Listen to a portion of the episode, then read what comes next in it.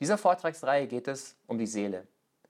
Es geht um die Frage, ob die Seele existiert, was die Philosophie, aber vor allem auch, was die Bibel dazu sagt.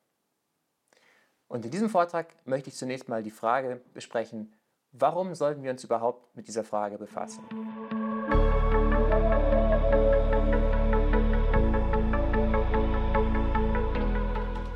Es gibt Vorträge ohne Seele, aber dieser hier ist bestimmt keiner davon. Herzlich willkommen bei Glauben Denken. Ich bin Aline Kuku, ich bin Philosoph und Forscher und unterrichte an der Universität Lausanne. Unter anderem zum Thema Leib-Seele-Dualismus, über den ich auch meine Dissertation verfasst habe. Dieser Vortragsreihe geht es um die Seele.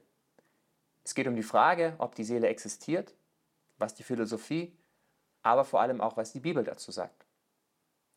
Und in diesem Vortrag möchte ich zunächst mal die Frage besprechen, warum sollten wir uns überhaupt mit dieser Frage befassen? Die Seele, das Wort Seele ist tief verankert in der deutschen Sprache. Es gibt eine Menge Redewendungen und Sprichwörter, die das Wort Seele beinhalten. Zum Beispiel, das Auge ist ein Fenster zur Seele. Oder die Augen sind der Spiegel der Seele. Oder Essen und Trinken hält Leib und Seele zusammen. Da haben wir auch diesen Kontrast und gleichzeitig Verbindung zwischen Leib und Seele. Oder man spricht davon, sich etwas von der Seele zu reden. Oder es gibt das Sprichwort, schwarze Seele in schönem Körper ist doppelte Gefahr. Oder man spricht davon, seine Seele zu verkaufen. Oder dass etwas Balsam für die Seele ist. Offensichtlich sind diese Sprichwörter und Redewendungen etwas, das einen sehr intimen Aspekt von uns Menschen behandelt, nämlich die Seele. Die traditionelle Vorstellung der Seele kann man sehr schön sehen hier an diesem Gemälde von Schiavonetti. Die Seele als etwas, das vom Körper verschieden ist, etwas nicht materielles im Gegensatz zum Körper, das den Körper verlassen kann und auch verlässt beim Tod und das in gewisser Weise das ist, was die menschliche Person im Kern ausmacht. Warum sich mit der Seele befassen? Ich möchte zwei Zitate bringen. Eines vom christlichen Philosophen Blaise Pascal, der sagte, die Unsterblichkeit der Seele ist eine Sache, die uns so wichtig ist, die uns so tief berührt, dass man jedes Gefühl verloren haben muss, um gleichgültig zu sein, was es damit auf sich hat. Also er war der Überzeugung, dass die Seele ein so wichtiges, ein so tiefgründiges Thema ist, dass es einen gar nicht kalt lassen kann. Oder der früh evangelikale amerikanische Theologe J. Gresham Macon sagte, ich denke, wir sollten nicht nur davon überzeugt sein, dass der Mensch eine Seele hat, sondern auch, dass es wichtig ist, dass er weiß, dass er eine Seele hat. Also für Macon ist es wichtig, dass Menschen wissen, dass sie eine Seele haben. Wir werden auf diese Frage nochmal später zurückkommen. Warum sich mit der Seele befassen? Zwei Punkte haben wir schon gesehen. Ich möchte noch weitere Punkte nennen, die ich dann im Weiteren näher ausführen werde. Zunächst mal, die Bibel scheint die Existenz der Seele zu lehren und allein diese Tatsache macht die Frage schon interessant, jedenfalls für Christen. Zweitens, die Frage nach der Seele hat massive ethische Auswirkungen für Debatten wie zum Beispiel die Abtreibungs- oder die Euthanasie-Debatte. Drittens, christliche Jenseitsvorstellungen sind ohne die Seele kaum möglich. Und viertens, die Seele ist zentral für das geistliche Wachstum.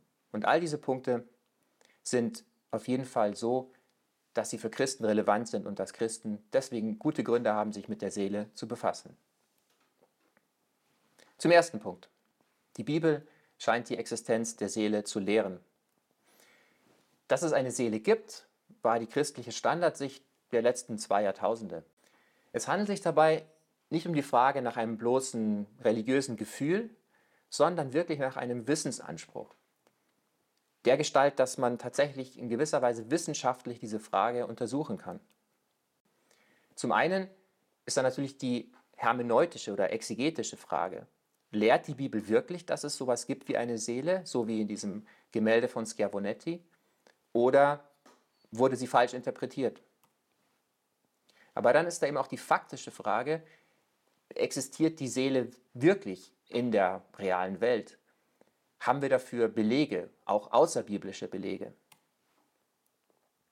Und das alles vor dem Hintergrund, dass die Seele in der Naturwissenschaft und in der Philosophie stark angefochten wird. Wir leben in einem kulturellen Klima, das doch sehr stark von der Philosophie des Materialismus geprägt ist. Und vor diesem Hintergrund wird die Frage noch dringender. Gibt es denn sowas wie eine Seele oder ist sie tatsächlich widerlegt worden? Nun, und da es eben eine so lang andauernde christliche Sicht war, dass es die Seele gibt, sollten wir uns fragen, sollten wir diese Annahme tatsächlich so leicht über Bord werfen? Christliche Glaubensinhalte können durchaus revidiert werden. Zum Beispiel die geozentrische Sicht, die noch im ausgehenden Mittelalter vertreten wurde von zumindest der römisch-katholischen Kirche, musste revidiert werden aufgrund von wissenschaftlichen Belegen von Galileo Galilei und anderen. Es handelte sich dabei allerdings um eine aristotelische Weltsicht, die so in der Bibel gar nicht gelehrt wird. Wenn man die Bibel tatsächlich korrekt interpretiert, dann geht aus ihr nicht hervor, dass die Erde der Mittelpunkt des Universums ist. Das heißt, Revision ja, aber nicht leichtfertig. Wir sollten uns also genau anschauen, ist diese Behauptung wirklich wahr oder nicht. Zu den ethischen Auswirkungen. Wie schon gesagt, die ethischen Auswirkungen sehen wir in den Debatten um Abtreibung, Euthanasie und die Frage der Menschenwürde. Und im Hintergrund ist die Frage, welchen Wert können Menschen überhaupt haben, falls sie nur rein materielle Wesen sind? Nehmen wir die Abtreibungsdebatte. Wenn Menschen nur Materie sind, dann kann man den Zeitpunkt, ab dem ein Embryo ein Mensch ist, an verschiedenen biologischen Kriterien festmachen. Entweder die Verschmelzung von Spermium und Eizelle oder den ersten Herzschlag oder oder. Da gibt es verschiedene Ansätze. Allerdings bleiben diese Ansätze mehr oder weniger willkürlich oder sie mangeln einer tieferen Begründung, warum genau da das Menschsein losgeht. Und das macht eben leider, das zeigt die Realität, diese verschiedenen Ansätze zu einer Art politischen Verhandlungsmasse, die immer wieder hin und her geschoben werden kann. Wenn allerdings der Besitz oder das Sein einer Seele den Anfang des menschlichen Lebens und des Menschseins begründet, dann hat man einen ganz klaren Anfang ab dem ein Embryo ein Mensch ist und kann daran die Menschenwürde eindeutig festmachen. Und hier war und ist die traditionelle christliche Position diejenige, dass ab der Verschmelzung von Spermium und Eizelle tatsächlich eine Seele vorhanden ist und damit ein Mensch, der die volle Menschenwürde genießt. Nun kann man fragen, muss man denn die Menschenwürde und den Wert des Menschen an dem Besitz einer Seele festmachen? Kann man nicht einen rein relationalen Wert begründen. Also zum Beispiel, ein 10-Euro-Schein hat einen mehr oder weniger rein relationalen Wert. Der 10-Euro-Schein selbst hat nicht den Materialwert von 10 Euro. Dieser Wert entsteht erst dadurch, dass die Benutzer des Geldsystems dem Schein diesen Wert zuordnen. Könnte nicht in ähnlicher Weise der Mensch tatsächlich nur ein materielles Wesen sein, das Wert dadurch begründet ist, dass Gott ihm diesen Wert zuspricht. Das ist sicher eine Möglichkeit, die man vertreten kann. Allerdings stellt sich dann die Frage, warum weist Gott genau diesen materiellen Wesen namens Mensch diesen Wert zu und nicht Tieren oder Pflanzen oder auch Steinen? Denn der einzige Unterschied ist eben einer von Komplexität. Wir haben also keinen echten Quantensprung, keinen qualitativen Sprung, sondern ein, reine, ein, rein quanti, ein rein quantitatives Spektrum zwischen diesen Wesen. Und so ist die Sicht, dass der Mensch seinen Wert hat, weil er im Ebenbild Gottes geschaffen ist, was wiederum damit zusammenzuhängen scheint, dass er einen Aspekt an sich hat, der immateriell ist, denn die Gottesebenbildlichkeit hängt offenbar nicht so sehr mit seiner Körperlichkeit zusammen, sondern mit einem, einer Ähnlichkeit, die in seinem immateriellen Aspekt, in seinem Geist, in seiner Seele begründet ist. Und damit haben wir eine viel klarere Zuordnung dessen, was ein Mensch tatsächlich wertvoll und würdevoll macht.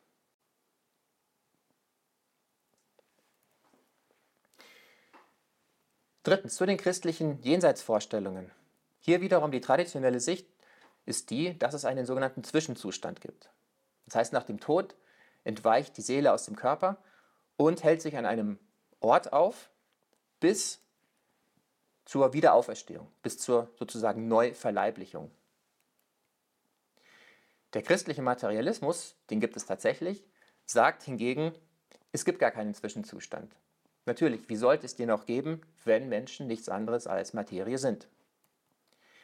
Das Problem an dieser Sicht ist, dass diese Philosophen und Theologen daran festhalten, dass es eine Auferstehung gibt. Und das wirft die Frage auf, was stellt denn sicher, dass die Person, die wieder aufersteht, die gleiche Person ist, die früher einmal gestorben ist? Also was sichert die Kontinuität zwischen gestorbener Person und wieder auferstehender Person? Und diese Frage ist unklar und wirft viele philosophische Probleme auf, die für den Materialisten schwer zu lösen sind, für den Dualisten, also für denjenigen, der an die Seele glaubt, hingegen ganz einfach zu lösen. Denn die Seele ist das, was die Person letztlich ausmacht und was diese Verbindung zwischen dem einmal im Leib existierenden Menschen und dem wieder im Leib existierenden Menschen, dem wiederauferstandenen Menschen sicherstellt. Kommen wir zum letzten Punkt, geistliches Wachstum. Ein Zitat vom vor ein paar Jahren verstorbenen christlichen Philosophen Dallas Willard. Den Geist als Substanz zu verstehen, ist in unserer heutigen Welt, die sich so sehr der Letztgültigkeit der Materie verschrieben hat, von äußerster Wichtigkeit. Das Wort Substanz ist tatsächlich ein philosophischer Fachbegriff, der meint letztlich ein Ding, ein Ding, das Eigenschaften haben kann und steht damit im Kontrast zu Eigenschaften. Zum Beispiel ein roter Ball Rot, die Farbe Rot oder die Eigenschaft Rot kann nicht ohne den Ball existieren oder ohne, dass sie an irgendeinem Ding klebt. Wir sehen nicht Rot per se, wir sehen nur rote Dinge. Das heißt, die Substanz, der Ball, ist dasjenige, was diese Eigenschaft Rot trägt und ist damit grundlegender als die Eigenschaft. Und unser umgangssprachliches Wort substanziell drückt eigentlich auch das aus. Etwas Substanzielles ist etwas, fundamental ist, etwas Wichtiges, etwas, das Gewicht hat, das in irgendeiner Form fest ist. Und die Sicht, dass der Geist eine Substanz ist, steht im Kontrast zu der Sicht, dass der Geist zum Beispiel nur eine Eigenschaft ist. Eine Eigenschaft ist etwas wesentlich Luftigeres, sagen wir mal, etwas wesentlich weniger Fundamentales und Gewichtiges als eine Substanz, die eine solche Eigenschaft tragen kann. Und wenn der Geist eine solche Substanz ist, also eine Seele, eine Entität, die Eigenschaften haben kann, dann ähm, hat es Konsequenzen auch für das geistliche Wachstum. Denn was wäre geistliches Wachstum, wenn wir nur Körper wären? Was genau ist dann, dann das Geistliche am geistlichen Wachstum? Nehmen wir mal an, wir wären nur Körper. Worin bestünde dann geistliches Wachstum? Zum Beispiel könnte es sein, dass sich einfach nur um die Modifikation von Gehirnströmen handelt. Dass der Mensch dadurch verändert wird, dass seine Gehirnstruktur, seine Gehirnaktivitäten anders werden. Oder dass Chemikalien zugeführt werden. Auch diese Idee existiert, eine Daseinstransformation durch die Einnahme von Chemikalien oder von Drogen herbeizuführen. Oder es könnte sich auch um ein neurolinguistisches Adjustment handeln. Das heißt, dass man Veränderungen nicht durch Chemikalien verursacht, sondern durch Sprache, indem man durch Sprache sein eigenes Nervensystem manipuliert. Oder auch ein emotionales, biochemisch vermitteltes Adjustment. Das heißt, dass man Emotionen hervorruft oder, oder unterdrückt und dadurch die Biochemie des Hirns ändert. Es mag sehr provokant klingen, aber die Frage ist tatsächlich, wenn wir nur Materie sind, wie unterscheidet sich dann die Idee von geistlichem Wachstum von materialistischen Ideen, wie man den Menschen eben rein biochemisch oder neuronal eben manipulieren oder verändern kann. Demgegenüber haben wir doch die Intuition, dass wir nicht identisch sind mit unserem Körper. Wir können zum Beispiel körperlichem Verlangen widerstehen. Wir können Hunger widerstehen, Fasten, auch eine, eine christliche Idee, auch in anderen Religionen vorhanden, Unser Körper möchte etwas essen, meldet sich. Wir können dem Ganzen widerstehen. Die Frage ist natürlich, wer widersteht denn dann, wenn ich mit meinem Körper identisch bin? Ferner können wir Pläne schmieden und in Gang setzen. Wir sind also nicht einfach nur ein kleiner, eine Durchgangsstation in einem riesen Kausalnetzwerk. Wir werden verursacht, die Dinge zu tun, die wir tun, sondern wir können ganz von uns aus mit Plänen kommen und diese in Gang setzen. Wir sind sozusagen kleine Erstbeweger, kleine Götter, wenn man so möchte, ähnlich wie Gott von niemandem in Gang gesetzt wurde oder dazu bewegt wurde, die Welt zu schaffen, sondern ganz aus sich heraus das getan hat, sind wir auch in einem natürlich sehr reduzierten, abgespeckten Maße solche kleinen Erstbeweger. Oder zumindest, wenn wir es sind, dann sollten wir es wissen, denn es macht einen riesen Unterschied dafür, wie wir unser Leben leben. Die Fragen, die in dieser Vortragsreihe behandelt werden, sind zum einen im zweiten Teil, welche Körper-Geist-Theorie sollten wir glauben? Hier geht es um die Frage Materialismus oder Physikalismus versus Dualismus. Im dritten Teil geht es um die Frage, ob die Bibel einen Leib-Seele-Dualismus lehrt oder nicht. Und im letzten Teil die Frage, welcher von den Leib-Seele-Dualismen, da gibt es auch verschiedene Ansätze, ist denn der beste? Warum sich mit der Seele befassen? Ich fasse nochmal zusammen. Erstens, die Bibel scheint die Existenz der Seele zu lehren. Zweitens, die Frage nach der Seele hat massive ethische Auswirkungen. Drittens, christliche Jenseitsvorstellungen sind ohne die Seele kaum vorstellbar. Und viertens, die Seele ist zentral für das geistliche Wachstum.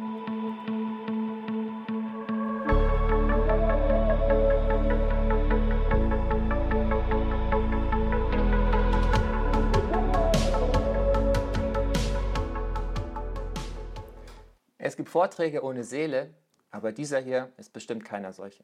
Schau, es geht schon los. Okay, nochmal.